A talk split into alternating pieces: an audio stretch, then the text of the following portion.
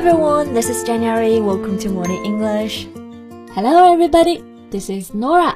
欢迎大家收听早安英文。Jane，我觉得有的时候网友们真的是太严格了。Mm, netizens are always strict. This is not new, but what do you mean this time? 我看到啊，有新闻把巩俐、巩皇的街拍照片啊，称作是有了幸福肥，我真的很无语。What? She's fat? People who said this must be out of their minds. Right. If she's got fat, then I guess everyone is fat.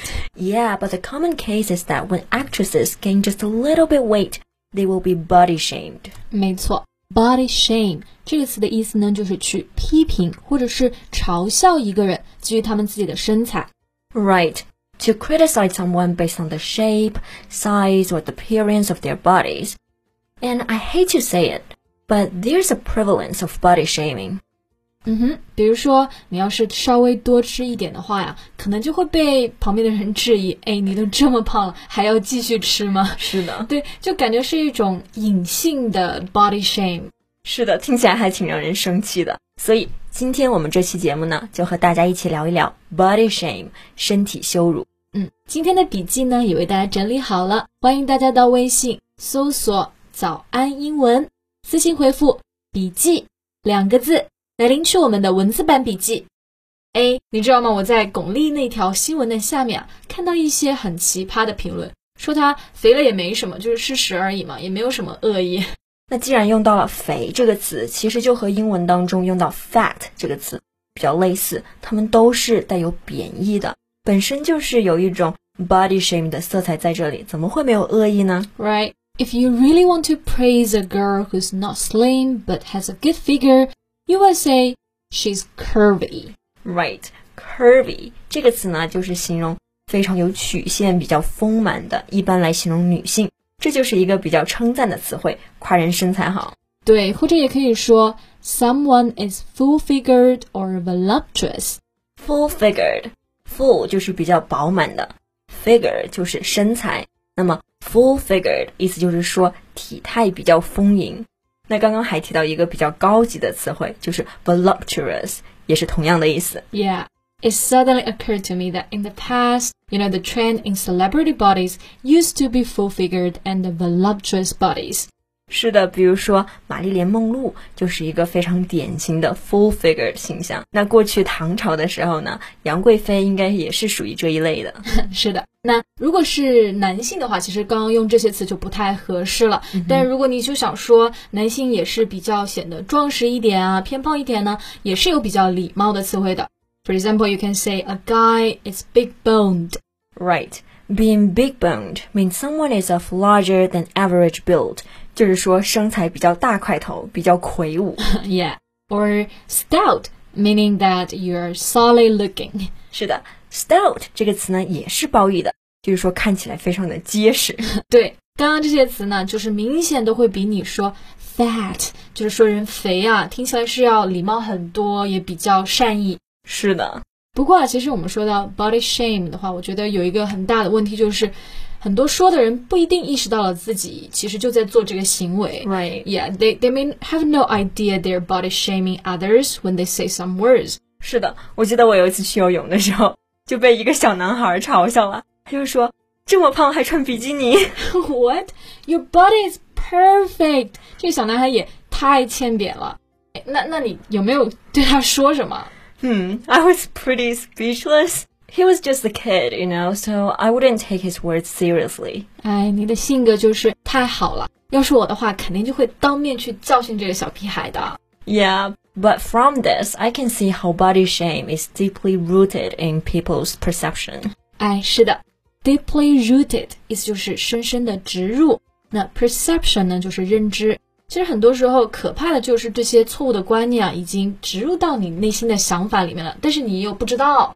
Yeah, like that kid. Of course, he didn't know what body shaming is, and he wouldn't think it's wrong.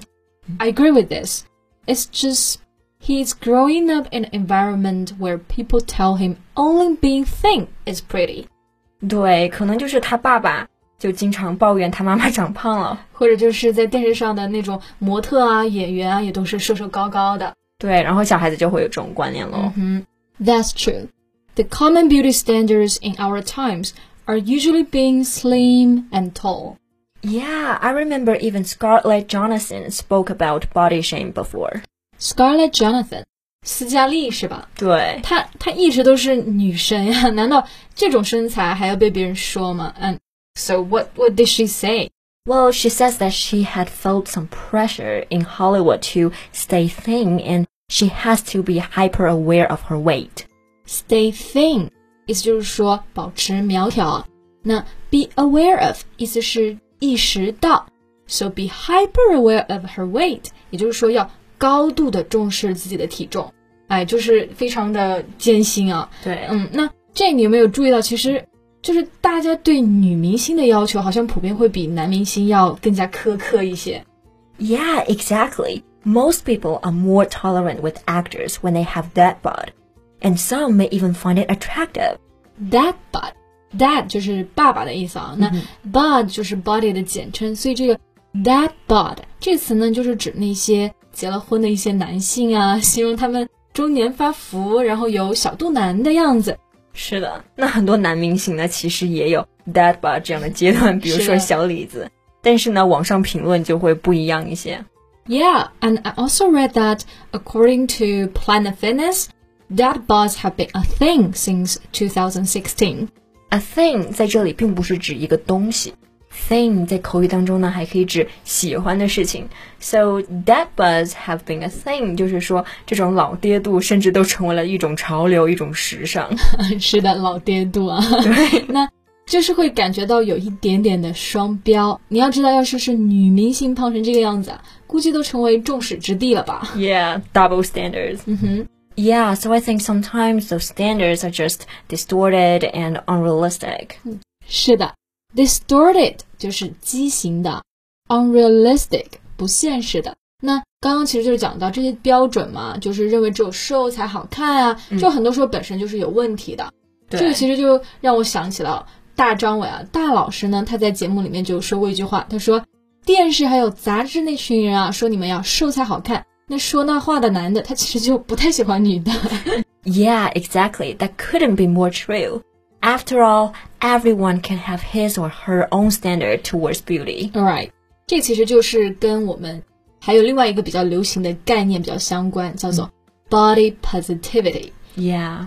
It means appreciating your body in spite of flaws, feeling confident about your own body. 是的，就 positivity 意思就是非常的积极啊，所以这个概念呢，代表就是一定要欣赏自己的身体，然后对自己有信心，尽管可能并不是那么的完美。Right. 那今天的节目呢，就到这里了。希望大家都会有 body positivity，不要感觉到 body shame。是的，节目的最后呢，还有一句话想要送给一直在收听我们节目的观众朋友们：Whether you're tall or short, Curvy or slim, you just have to be proud of what you have. and everyone is beautiful. 对，那今天的笔记呢，也为大家整理好了，欢迎大家到微信搜索“早安英文”，私信回复“笔记”两个字来领取我们的文字版笔记。 Thank you so much for listening. This is Jen. This is Nora. See you next time. Bye. This podcast is from Morning English. 学口语就来早安英文。